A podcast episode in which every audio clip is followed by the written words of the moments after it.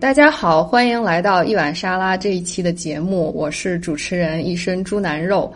这一期的嘉宾呢叫大头，听这个名字就特别像一个壮汉的名字，但其实她是一个说话非常温柔的小姐姐。然后大头呢，最近刚刚呃完成了博士论文答辩，然后呃他也拿到了南方的一所公立学校的教职的工作，先恭喜他。谢谢谢谢谢谢你邀请我来上节目，我应该感谢你来呃参加我的这个暂时还不太出名的一个 频道一个节目啊，我就是先请你来做一个自我介绍吧。好呀好呀。大家好，我是大头啊，我今年刚刚在呃美国的凯斯基础社工学院啊博士专业毕业。那么接下来呃八月份的时候，我将去呃呃田纳西州立大学任教啊，我的这个职位是在他们社工学院做助理教授。好的，好的。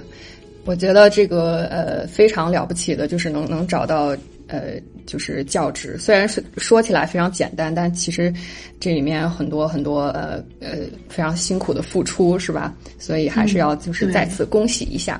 谢谢谢谢。对，嗯，可不可以就是再呃就是讲一讲你之前的这个求学的经历？我知道你是呃。之前是在香港，然后后来又到了美国，呃，能不能再就是具体的说一下你的这个教育的呃经历和之前工作的这个经历？对，好，没问题。我是我的本科是在呃北京读的，我的本科在呃中国青年政治学院，嗯，然后本科毕业之后呢，我就去了香港大学读社工专业。然后读完社工之后毕业了呢，我就在新加坡的呃呃张仪医院做了三年的医务社工，然后呃那三年的工作经验对我来说非常的宝贵，就是有了一线的实务经验，然后对各种的问题啊。对于就是嗯，我的这些就是客人的群体啊，他们的一些需求也有了非常深的了解，所以也就嗯，就是催生了这个继续学习，呃，继续去就是钻研这种科学知识的这种愿望，然后我就开始申请美国的专业嘛，啊，博士专业，然后在一七年的时候，呃，就在。呃，来美国入学，嗯，好的，这个经历也是挺丰富的，是吧？就是中间又有工作，然后呃，从呃不同的城市，然后都都有这个居住的体验。嗯，是对我我还是蛮享受，就是可以在不同的国家、不同的城市生活，因为我觉得就是见的多了之后，人生的这个厚度吧，会。会有不一样，然后看问题啊，做事情也会有一些不一样的角度，所以我是非常感恩我之前有这样的一些经历。是的，所以我觉得就我就很期待这一期的节目，因为我们有很多很多可以聊的。那就是首先呢，我其实特别想问的一个问题就是。到底什么是社会工作专业？因为我是学的是社会学，然后经常有的人会，啊说呃这两个专业其实差不多，呃，所以我也想听听，就是作为一个社社工专业的博士，你觉得呃你的理解就对社工的理解是什么？还有就是你觉得这两个专业有什么一样和不一样的地方？嗯，我觉得，嗯，当然这个是我个人的看法哈，不代表所有就是读社工的朋友们的想法。我自己的话，读了研究生，读了博，啊，我的感觉就是，社工它其实。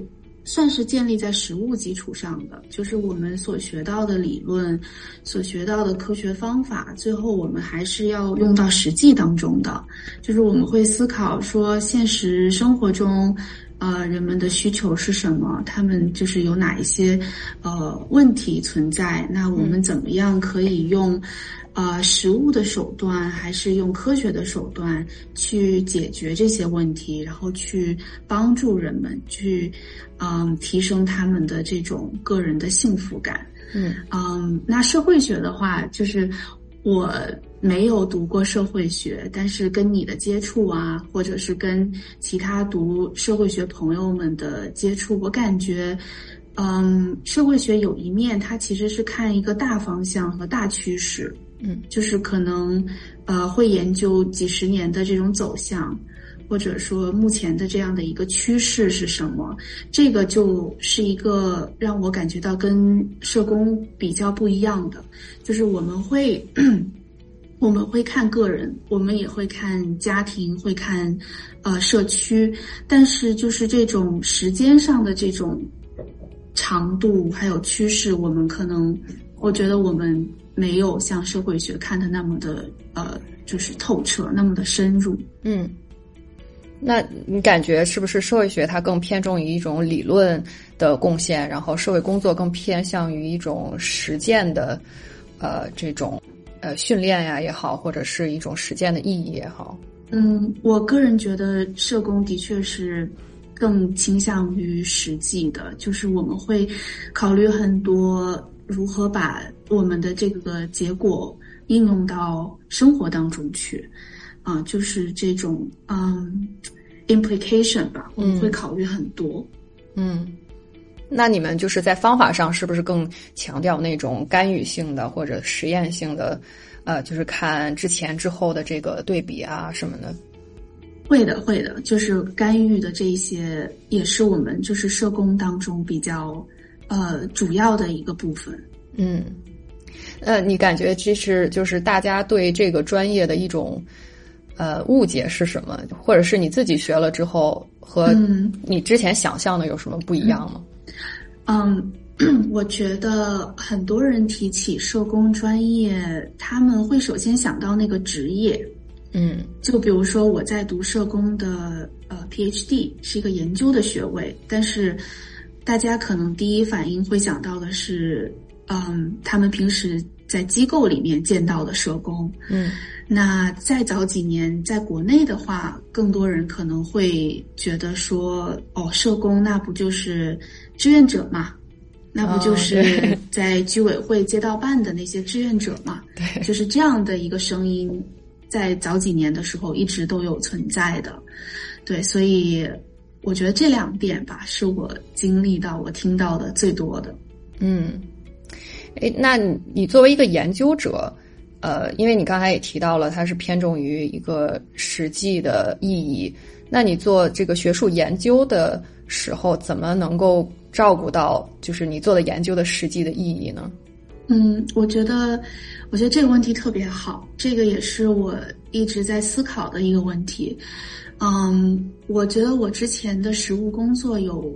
对我有很大的帮助，嗯，就是有接触了现实当中的群体，那我可能会更了解他们的一些想法，嗯，所以这个会帮助我去，呃，构建我的研究的这个点子，就是在 最开始构思的时候，我可能会有一个比较好的切入口，嗯，那在 做的时候，嗯。比如说，我有了结果，那我要分析这个结果，我会更多的去思考这个结果对现实的意义是什么，把它放到现在的群体当中是什么意义，嗯，或者说能够给他们带去什么。那还有一点就是，嗯，比如说就是分享这个结果，就是。你有了这个研究结果之后，你不是把它 锁到保险柜里，然后偶尔拿出来看一下，对吧？对，我们很多时候是在想说，怎么样可以把它回归到，嗯，生活当中，回归到比如说社区里面，回归到医院里面，怎么样可以把我们的结果传递给他们，让一个他们可以理解的方式。去看，然后呢，给他们真正的带来一些改变。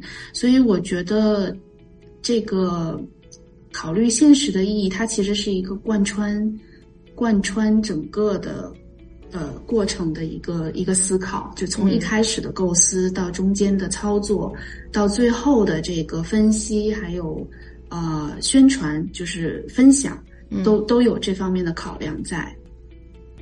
是的，是的。嗯，那你的这个研究研究的领域和研究的兴趣是什么呢？或者你能不能聊一下你的就是博士论文关注的这个呃一个社会问题是什么呢？嗯，好，可以，我讲我的博士论文吧，因为 两个星期之前答辩完，所以就是感受还是很深刻的。嗯，就我的博士论文呢，呃，就关注的是呃照顾这个自闭症的呃。人，就是照顾者，就是自闭症的这些人，他们的照顾者。那我本身的兴趣是呃老年，就是我对老年人的这个福利、他们的生活，呃幸福感这些非常关注。嗯，所以呢，其实我关注的是这一些已经在步入老年，但是他们还在持续的照顾自己的有自闭症的亲人。哦，这样的一个群体。啊，因为自闭症在全球是一个非常的普遍的现象。嗯，那这个就是是不分国界的，就是在很多国家，他们的家庭照顾者很多时候都是要承担这一个，就是嗯，一一生吧，不能说或者不是说一生，但是就是大部分的时间都是在持续的照顾。嗯。那么我就非常想知道，就是当这些照顾者他们步入老年，他们自己的身体有了一些变化，嗯啊，有一些 就是长期的病患，那呃，他们还在持续的付出这个呃努力，那同时他自己可能又会有一些担忧，因为自己的这个亲人嘛。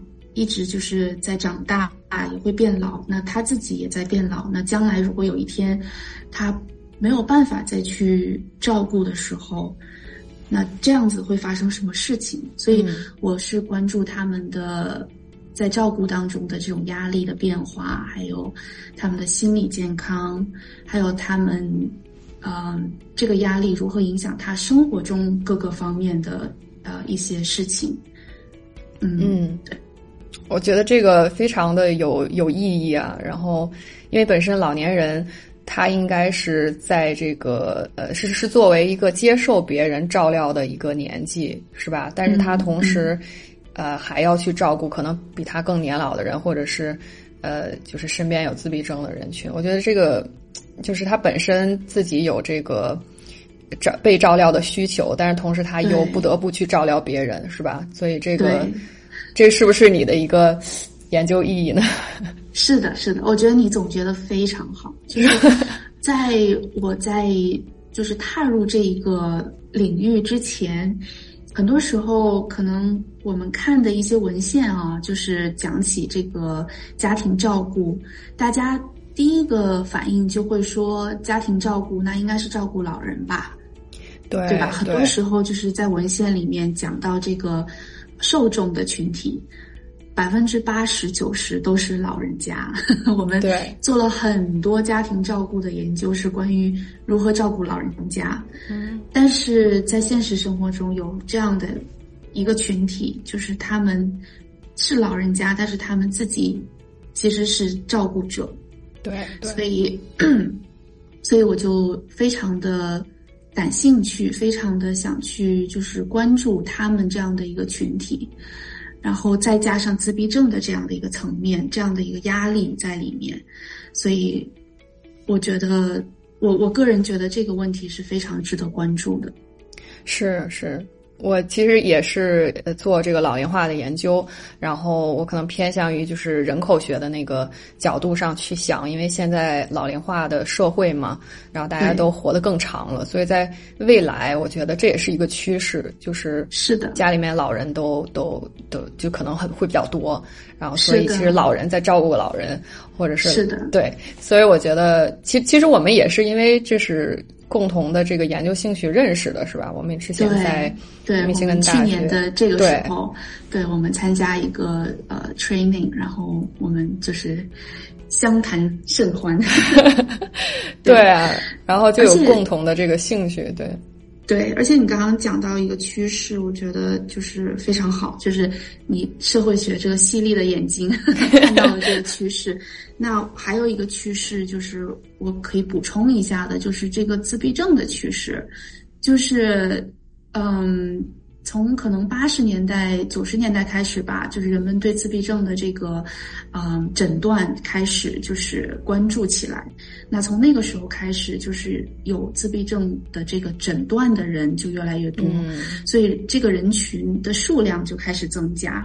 那可以想象一下，就是从那个时候开始的孩子有了这个诊断，嗯，然后呢，他们。慢慢的长大，到现在到二零二三年，其实他们这个人群也是在不断的增多。嗯，就是说，当年的那些孩子们，到现在他们其实是在他们的可能二十三十的这个样子，所以我们能看到的就是二十三十就步入成年的这一些有自闭症的人，这个群体体就很多。所以这个其实是一个趋势。那在之前的文献里面、研究里面，很多关注的都是孩子有自闭症的这些孩子们。对，都是可能在嗯，比如说十七岁以下，或者说可能更小一些，十四岁以下这样子。但是不可忽视的是，现在这些人。他们其实已经长大了，嗯，就他们已经在他们人生的这个旅途当中，就是他们继续前进了，嗯。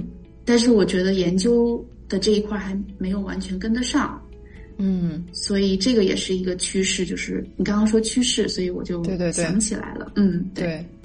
那就是说，患有自闭症的这些人，他们慢慢的到了三十岁、四十岁，就是他们也步入。中年这个阶段，那他们就是跟关注那些就是有自闭症的小孩儿，就是未成年人，他们有什么不一样的，呃，不一样的关注点，或者他们有什么不一样的问题呢？嗯嗯，我觉得从个人的需求来讲的话，他们的需求不一样了，因为他们年纪大了，开始就是成年，对吧？那成年人他们有他们自己的需求，比如说就业。比如说交友，嗯，比如说呃独立生活，这些都是你我作为成年人就是非常非常自然的一个一个阶段。但是由于他们自身的这个情况，他们可能没有办法很顺利的完成这个过渡。嗯，那如果他们有一些就是呃情况比较严重的，他们还是需要自己的家人在照顾。所以，呃，独立呀，嗯，然后就业、交友这些，对他们来说其实是有一点就是可望而不可及的一个事情。嗯，那另一个挑战就是目前的这个服务系统，因为大家就是关注点很多都放在孩子这一块儿，所以呢，这个孩子小的孩子他们有自闭症，就是。呃，他们的这个服务是比较完善的，嗯，就是以美国为例的话，嗯，比如说去看儿童医生啊，然后他们在学校里可以享受很多的服务，就这一些是比较呃完善的，已经做好的。但是，一旦他们进入成年之后，这些就是曾经配套的。服务就不再是那么的完善了。嗯嗯，比如说他们要从这个儿童的这个医疗系统转到成人，他要找一个医生是就是可以看成年人的这种医生。啊，他们可能会离开他们的高中。嗯，那就那离开了学校之后，有一些学校的这些服务，他们就没有办法再继续享受。嗯，所以呢，就可以看到，就是说。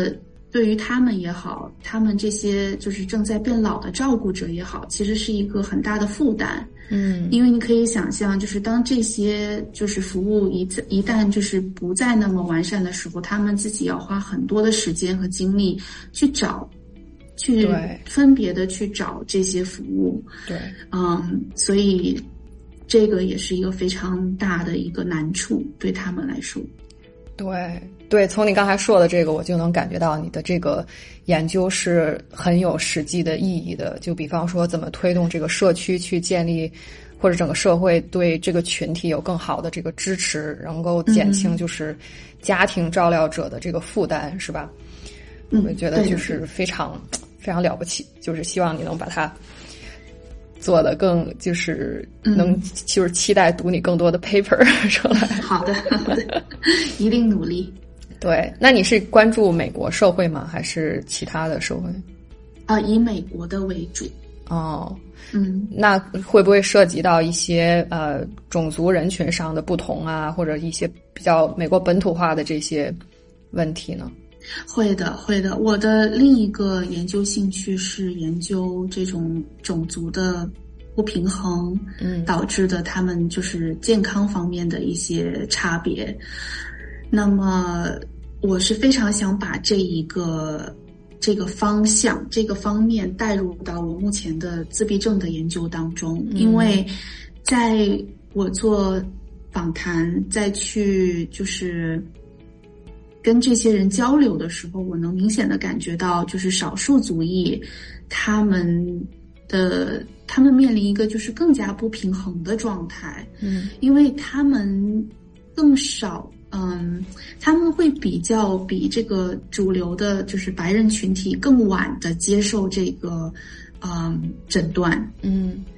对，那因为你其实你拿早一点拿到这个呃自闭症的诊断是有帮助的，因为你拿到了之后呢，你可以去根据这个来申请相关的服务，那你可以去就是见不同的这些，嗯，这些呃医疗的这些专业人士，去去接受治疗啊，接受服务。那如果你越晚，越晚接受这个嗯。越晚拿到这个诊断的话，那你其实就是会在系统这个服务系统里面会嗯会会更晚的去接受到这些服务。那我们知道这个人的发展嘛，就是这个嗯发展阶段是一个接一个的。那如果你其实可以在。呃，三岁到六岁这个时间接受这样的一个治疗的话，但是你已经晚了，你已经就是起点已经比别人晚的话，其实会影响到你之后的这一些呃发展的。所以我就一直在思考，就是如何可以就是研究并展现给人们这样的一个不平衡的状态。嗯嗯。而且我觉得这这里面其实是一个恶性循环，因为因为少数族裔的人他们在这个服务系统里面，就是他们的身影比较少常见。那么他们就比如说我们研究人员，我们去想去就是招募一些研究的参与者的时候，我们可能会很容易就就是请到呃。白人群体的人来参与我们的这个呃研究，嗯，那么少数族裔的他们因为就是不在这些机构里面，所以呢，我们请不到他们，那他们的声音其实是没有被很好的可以就是被嗯被大家所了解，对。嗯，那这样子长期以往下去的话，我们做的研究，或者说这些就是制定政策的人，他们在考虑制定政策还有呃这些服务项目的时候，就很不自觉的就会有一些就是嗯有一些偏颇，嗯嗯，就没有办法很好的去代表这些少数少数族裔的人的这个需求。所以，嗯，我觉得这样想下去其实是有一点可怕的。对，就是会有一个这样的循环在里面。所以我是非常想去，嗯，可以就是有一个研究可以专门去集中，嗯，集中在这个少数族裔的照顾者他们身上，然后去告诉大家他们的挑战是什么，他们的需求是什么。就是像你刚才说的，呃，你是主要采采用这种就是访谈的形式是吧？然后那就是涉及到，比方说又是少数族裔，然后又要是自闭症的患者，然后他们的照料者，那这个其实我不知道这个这个被访对象是不是比较难去找呢？嗯，会有一些难度。那当时，嗯，因为我们是一个团队一起在做嘛，嗯那团队就是人多力量大哈，然后资金也比较足，所以大家可以就是有一个比较系统的招募的方式。哦那我们主要的还是跟我们就是所在的这个州和城市，他们这些医疗机构合作，跟医院合作，跟学校合作，跟就是自闭症的服务机构合作。嗯嗯，然后我们也会有联络那些嗯，就是帮助小组，就是嗯。英文叫 support group，嗯。嗯，就是联系到他们的负责人，那他们其实呃会有一个非常就是完善的一个嗯联络方式，那嗯他会帮我们去宣传这个这个活动，这个呃研究，嗯。那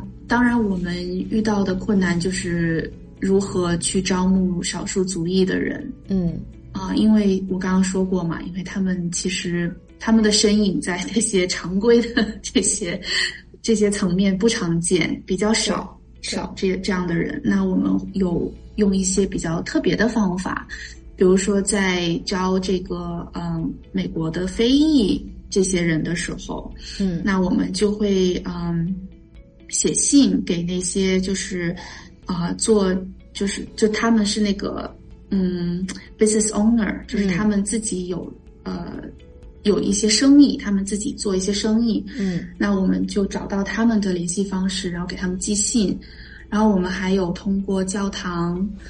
嗯，有给就是这些就是非裔比较集中的那一些教堂，嗯，然后给他们就是寄信，这样子。嗯明白。所以对，就是还是要 要，我感觉要多付出努力吧，就真的不能就是只是说就是心安理得的去用那些常规的方式，然后看能收多少收多少这样子。我觉得还是要有一些付出。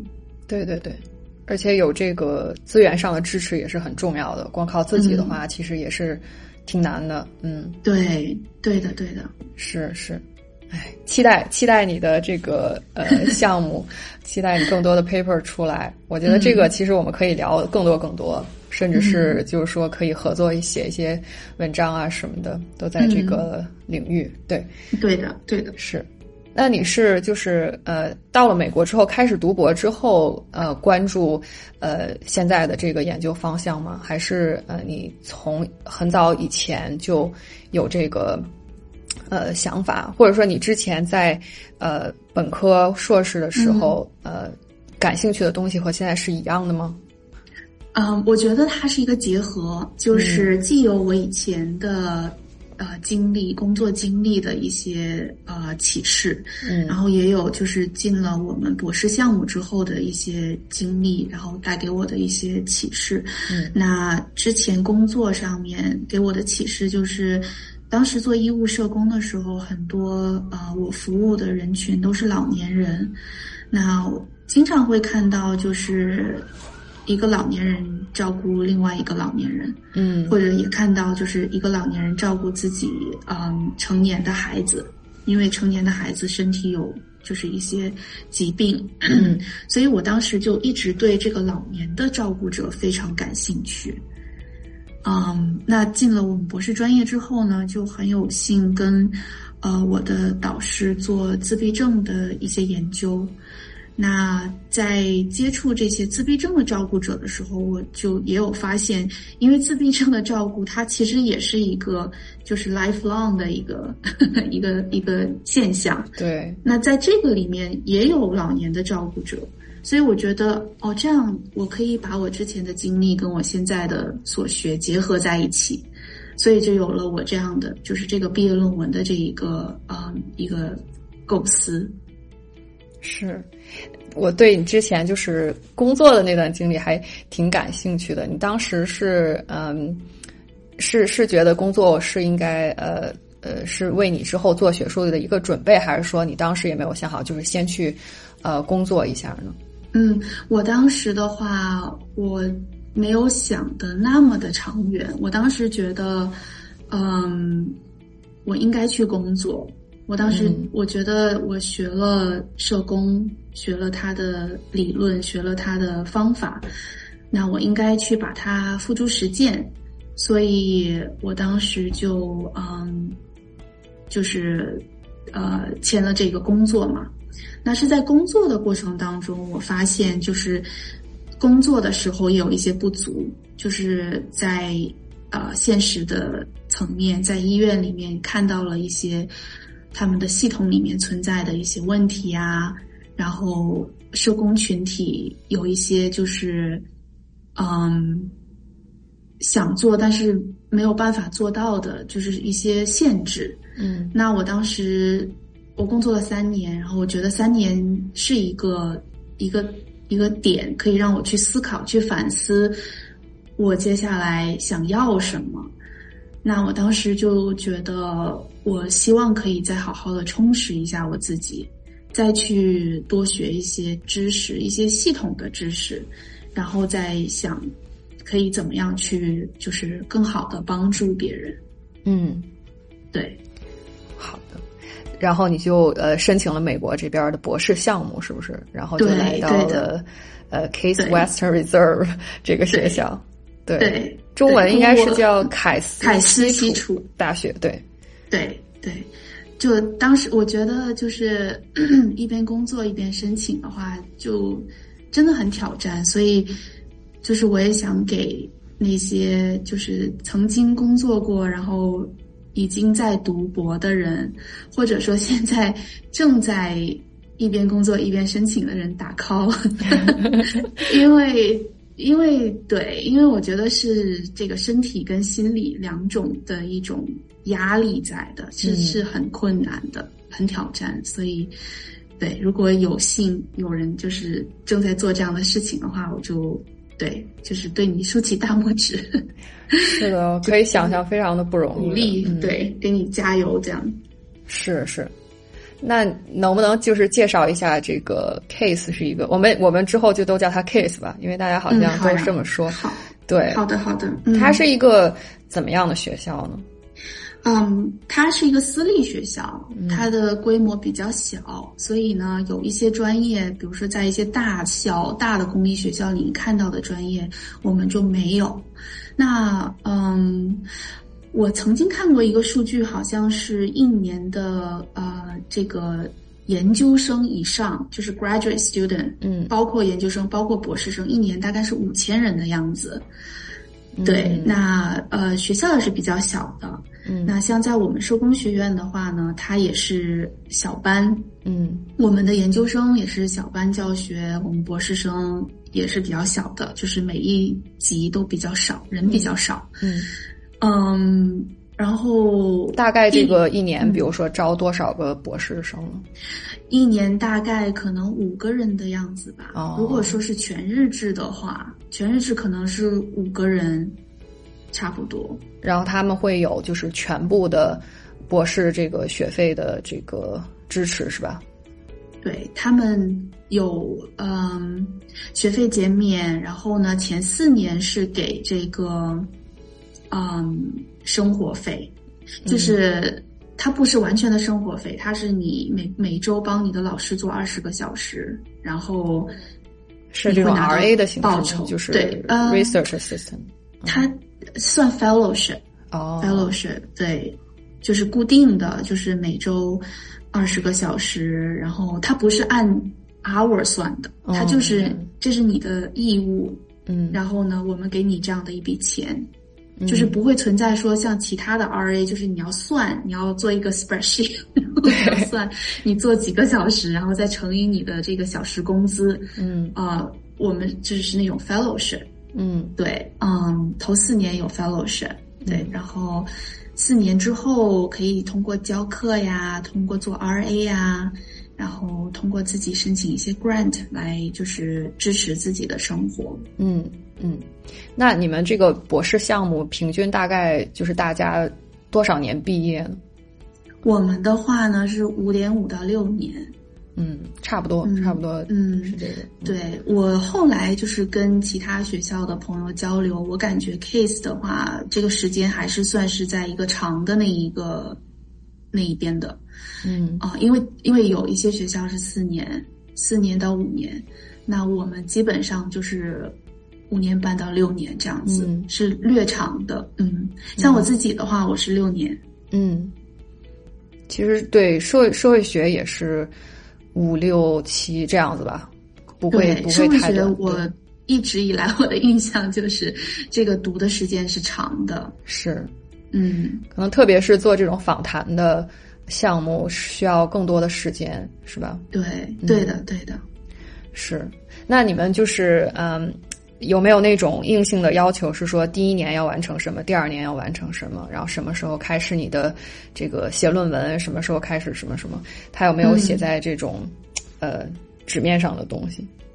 对，有的。我们呃前两年上课，嗯然后第二年的暑假就开始准备资格考试的东西。嗯那嗯，我们的资格考试目前的话还是分，呃，就是在家里的这个 exam，嗯，还有就是当堂的考试。嗯啊、但是他们就是一直在改，所以也有可能，比如说下一年入学的朋友可能会发现，哎，怎么跟我说的不一样哈？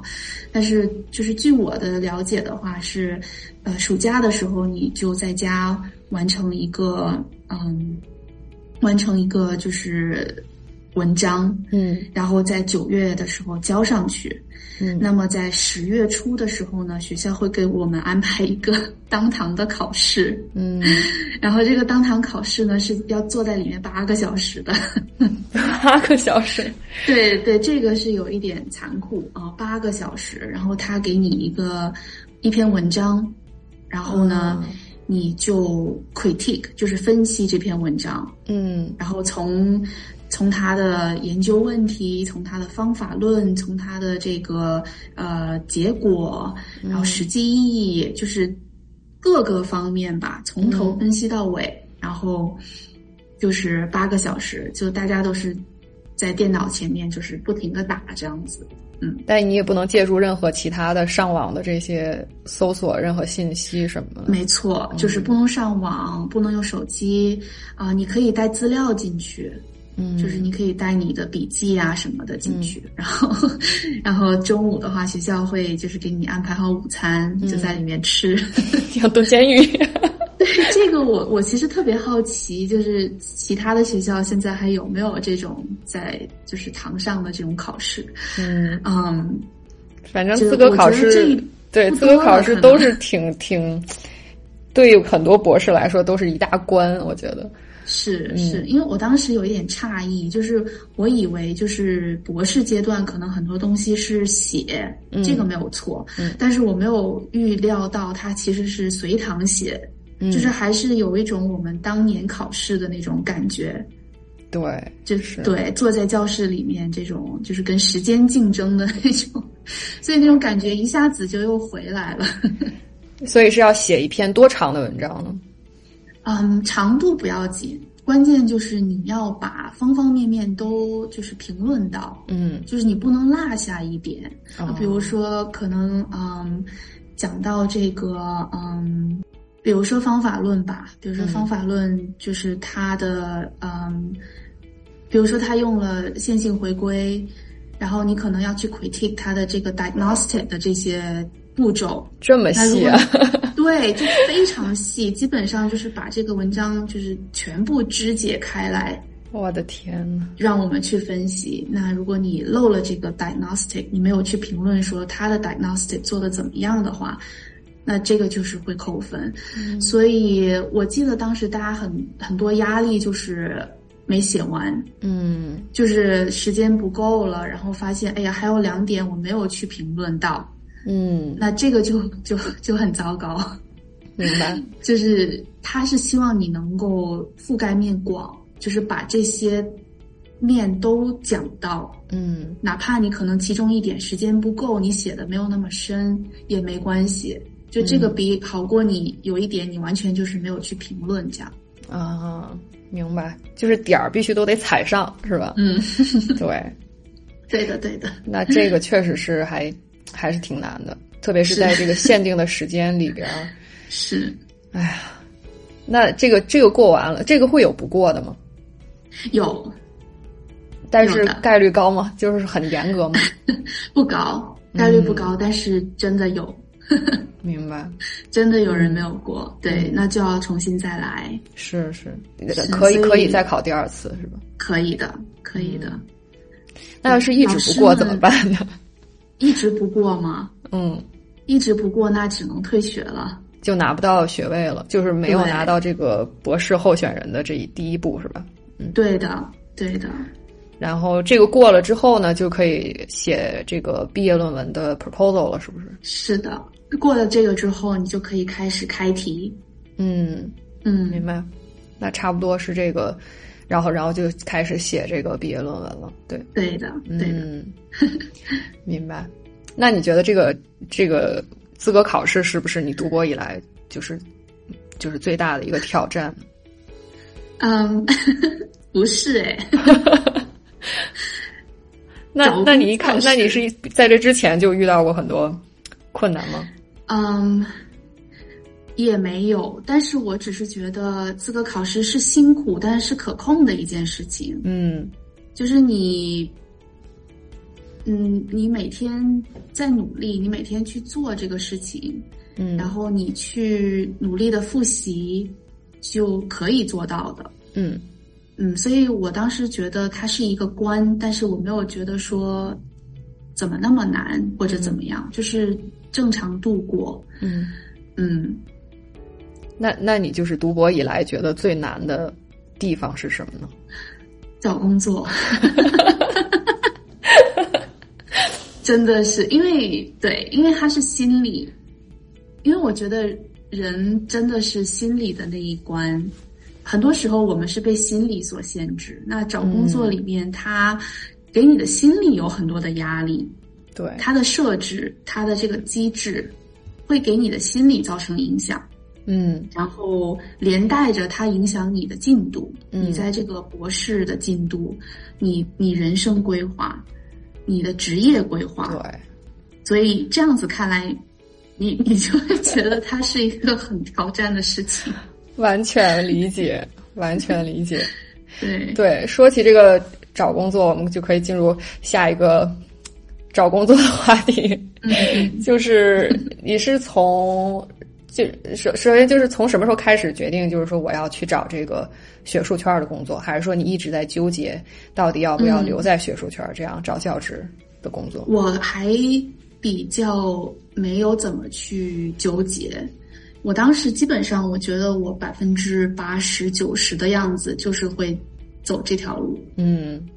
嗯，而且这一条路的确是一个在学术界非常传统的路。嗯嗯，我有家庭的影响，然后包括我们就是在 case 我们学校的这种影响，所以一直以来这种潜移默化的影响，然后到你到第五年的时候，你觉得啊，其实就是一个很正常的事情。嗯，找教职。对，就是我知道有些小伙伴他们有很多其他方面的经历阅历，所以他们考虑的时候可能会考虑一些其他的选择。嗯嗯，我觉得这个完全正常。嗯，那我这边因为跟我自身的经历有关嘛，所以我当时就是没有怎么去纠结，我就直接决定说找教职。嗯，明白。那你当时就是说准备上这个呃。招 market 的时候，你觉得自己有没有那种呃，觉得我已经准备好了，或者说看看自己的这个发表的数量，然后教课的经验，你你当时是觉得自己有没有信心？有的，我当时觉得到时候了，该走了。我当时的心态就是这样的，因为呢，我在第四年结束的时候，我跟我的老师谈过这个事情，因为毕业嘛，一般就是五年六年这样子，嗯，就。就是常规嘛，常规不是五年就六年。那第四年结束了，我当时在思考我要不要第五年开始找上 job market。嗯，所以我跟我的老师谈过。我跟我老师谈的时候，我问我说要不要我第五年试一下找找看，不行，我再继续读，读到第六年再找。然后他一句话就打消了我的念头，他说不要，他说你要找就好好准备的去找，不要试水。对，嗯，全力以赴，嗯，对，全力以赴，不要试水。然后我当时听了这句话之后，我就马上放下了找工作找工作的念头。嗯，事实证明，我觉得是好的，是对的，就是真的是有帮我去积累我的这个材料，积累我的这些呃发表文章等等。那到时候当我找的时候，我觉得这一份。这一份这个求职的这个嗯 package，嗯，是准备好的了。是是，它确实不是一个短期就可以弄好的一件事情，它是要长期的规划，然后从什么时候开始写这些材料，然后什么时候开始去投工作等等等等。所以，对，当然就是费时间。嗯，怎么说呢？我觉得，呃，我这样说只是只是想分享给大家，就是。对我来说，这条路是适合的，嗯，就结果证明是选择对了的，嗯。但是呢，我知道也有一些人就是会去找两年，第一年先去试一下，去积累经验，去感受一下到底是个什么东西嘛，对吧？是个什么样的感受？然后第二年就是更加的，就是有经验。所以我觉得，其实两种方式都有他自己的。意义在里面，就是要看自己的情况，对，看自己的对，况是属于哪一种。是的，是的，每个人的每个人的呃背景和想法都不一样，对，对，对，是，而且时间也是一个成本。是的，那有的人他因为各种原因，他没有办法在博士项目里就是待那么久，嗯，他有就业的压力，对，啊，有其他的一些压力。那在这种情况下，我觉得早一点就业也是有好处的。所以，真的这里面真的是太多的太多的情况了，对，很难去有一个。这是一个嗯，完全嗯，对，完全适用的情况是，而且可能有的有的人的导师跟你导师的意见也不一样，有的大导师他就会说说那个不能什么都准备好了再去，你就试试呗，什么什么，然后可能听导师的话，然后也就也就去试试了，是吧？对对，因为你也知道嘛，有一些学校不是每年都招的，对，他今年招，他明年可能就不招了，所以。机遇也是一个一个情况要考虑，对，而且这个 job market 每年都不一样，有的时候就好看看上去好一点，其实其实一直都是不咋地，是吧？但是就是可能比如说今年赶上，就是说呃工作放出来比较多，可能大家就是想试的人就多了。对，对是。那就是社工专业，呃，除了做学术，其实应该你也有很多朋友去。呃，工业界或者去其他的领域，他还有什么其他的就是就业的出路呢？嗯，其实，嗯，我有一些我们自己学校的同学哈，嗯。嗯，他们其实，在读之前，他们已经有一份非常就是 established 的这种呃的工作，嗯，他本身在自己的机构里面，他已经有一个非常好的发展。那读博其实很多时候是为了提升自己，然后呢，回去之后呢，可以更好的做一个领导者的一个职位。嗯，所以嗯，在机构里面做顾问啊，做领导啊，这一些这些的也是有的。嗯，对，那嗯，可能我觉得，嗯，如果说对于外国的学生、留学生，嗯。读完之后，可能想在美国留下的话，就是在美国生活的话，我觉得可能找教职的人还是多一些。嗯，是有一些嗯身份上的考虑吗？呃，有身份上的考虑，有的。嗯，对，当然这个因为我没有做过研究调查，就是没有。数据来支持，但是我的观察，我觉得可能留学生这一块儿吧，我觉得如果你是想毕业之后继续在美国生活的话，找教职可能是第一选择。是的，可能就是这个办绿卡啊，或者这些身份在学术界可能稍微的快一点儿。对，对，对的。而且可能这个工作稳定性上来说也好一点。嗯，对的，对的。那如果就是留学生，然后毕业了想就是回自己国家的话呢，呃，那这种的有一些人会在自己的国家找教职，然后也有一些会回到自己的机构。就是业界工作，就是对他们来说选择性更大了一些。嗯嗯，那就是从你开始决定，呃，我要走学术道路，然后想去做老师，呃，就是有这个想法之后，那你是就是呃，在上招 market 之前，整个这个准备的过程是从什么时候开始的？然后你都做了哪些呃准备呢？嗯，我是从七月开始，去年七月开始准备材料。嗯嗯，一般都是会社工这边哈，一般是会写一个呃求职信，就是 cover letter。嗯，这里面会就是把你就是各个方面总结一下，然后讲一下你觉得怎么样跟这个学校是比较呃符合的。为什么你觉得你是一个很好的一个呃 candidate？嗯，然后可能还要写一下你的这个教学的个人陈述，你的研究的个人陈述。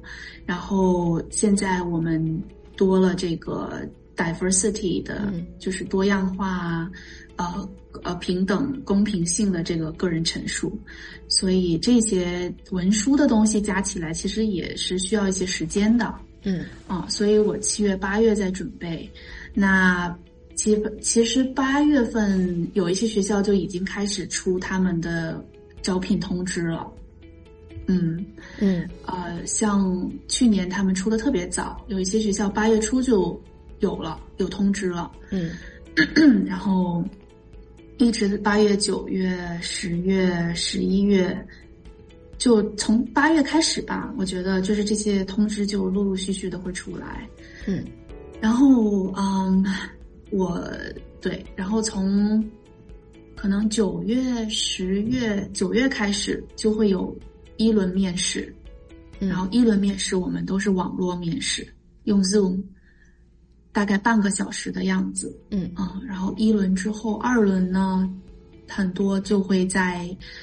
嗯，十一月底，然后到十二月底，就圣诞节前，嗯，这个时候会是有一些就是二轮面试，就是呃，我们叫 campus visit，嗯，就是你要去他们学校参观，大概两天到三天不等，嗯，然后你要做一个试讲，然后你要去开各种会议跟他们见面。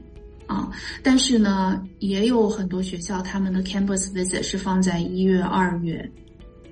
对，那大部分的学校可能三月份就会有一个比较呃明确的一个通知，一个结果出来，最晚大概三月份的样子。嗯，所以整个的过程，我觉得可能会从八月到三月吧。嗯，这样的一个过程。嗯，是。那你方便透露一下，就是你一共申请了多少学校，然后也拿到了多少个一轮和二轮的面试吗？嗯，我投了十八个还是十九个？那挺少的。对，因为我以为我自己投了很多，最后我打开我的文件夹算了一下，我我其实投了才十九个，因为我我这个人做文书做的很细致。嗯，就是我因为有不同的方法去处理这个事情，有的人呢就是做好一套。然后呢，改一下就是基本信息就投了，嗯，所以这样子做的很快。然后像我的话呢，我一开始改我就忍不住，我就要把它改的很细致，嗯，就是我要去看，哎，这个学校有什么，嗯，这个学校网站上写了什么，嗯，然后我就总忍不住要去把我的文书尽量的去就是呃 tailor made，就是对。所以导致呢，我的做的很慢，然后产出也有点慢。最后我算了一下，我投了十九个，嗯，哇，然后一轮我不记得了，但是二轮 campus visit 我应该是收到了九个到十个。哇，很多，这个转化率非常高。对我，我我没有想到，我当时很意外，我没有想到会这样。嗯，对我，我收到的 campus visit 是比较多的。嗯，然后，对，所以我十一月底到十二月底这段时间，就是一直在跑各个城市，最累的就是那个时候。明白。这九个你都去了吗？还是后来你去掉了一些？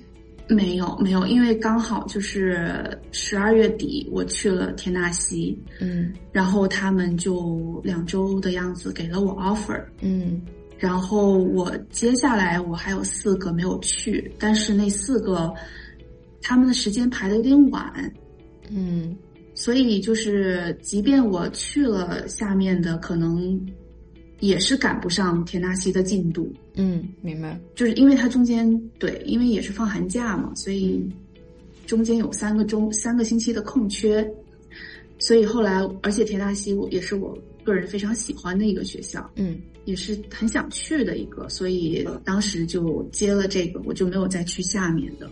嗯，所以可见这个能够感觉出来你是非常抢手的，然后在田纳西也是一个 top candidate，所以就收到消息会非常的快，是吧？嗯，还好吧，我不知道他们内部的做决定的过程是怎么样的。那那你就是去田纳西的这个嗯两天吗？两天的这个 campus visit，你感觉是什么样的？我觉得很好，因为去了之后感觉他们非常的欢迎我，然后感觉他们人非常的有这个人情味儿，嗯，然后那个环境、那个城市也是我个人比较心仪的一个地方，嗯。啊，所以我觉得几几个因素综合考量，我觉得它是我当时最喜欢、最想去的一个。嗯，那就是说，田纳西大学它是一个呃公立学校，然后它也是一个 R one 的学校，就是呃，就是说研究非常呃顶尖的一个学校。然后你当时就是你去的时候对。就是有没有做很多的功课，就是说了解一下这个学校和它的这个地理位置呢？毕竟是以后要生活很久的地方，是吧？是的，是的。地理位置的话，我觉得我研究的还是少，就是大概知道它是在南部，嗯，有点是北跟南中间吧，略中间的一个地方。对。然后，嗯，在就是写申请材料，在跟他们一轮面试的时候，就研究了他们学校的网站啊，内部的情况，嗯，然后在开会的时候，因为我们有一个社工的招聘会，嗯嗯，我不知道社会学有没有招聘会是什么意思？就是它是一个。社工的呃研究会议，但是呢，每年在那个研究会议上呢，各个学校会在那里招人。哦，我明白了。对，他会安排面试。嗯，对，所以他其实这个会议有两个目的，一个是研究常规的这种学术交流会议，另一个它其实是招聘的会议。嗯，对。那当时在那个会议上的时候，我有去。嗯，就是跟他们的老师聊一下，就是想就是再多了解一些他们学校的情况，嗯，然后他们的 function 就是呃晚上的那个晚宴 reception 我也有去，就感受一下他们的文化啊这样子。那么这一期一碗沙拉的节目呢就到此为止了，非常感谢大家的收听，也感谢我们的嘉宾大头同学和我们分享他读博和找工作以来的心路历程。在下一期的节目当中呢，我们会继续和大头聊天，呃，我们聊到社会工作专业在美国找教职到底有多卷，比方说需要多少文章的发表才可以。我们还会讨论到大头同学在找教职的过程中面对的压力，以及他个人对于工作和生活之间平衡上面的一个理解。我们还会有一些固定的环节，比方说奇葩问题环节，还有让大头同学分享他个人生活上的爱好，以及推荐他喜欢的一部电影。那么就敬请期待我们接下来的节目吧。谢谢大家的收听，我们下期再见，拜拜。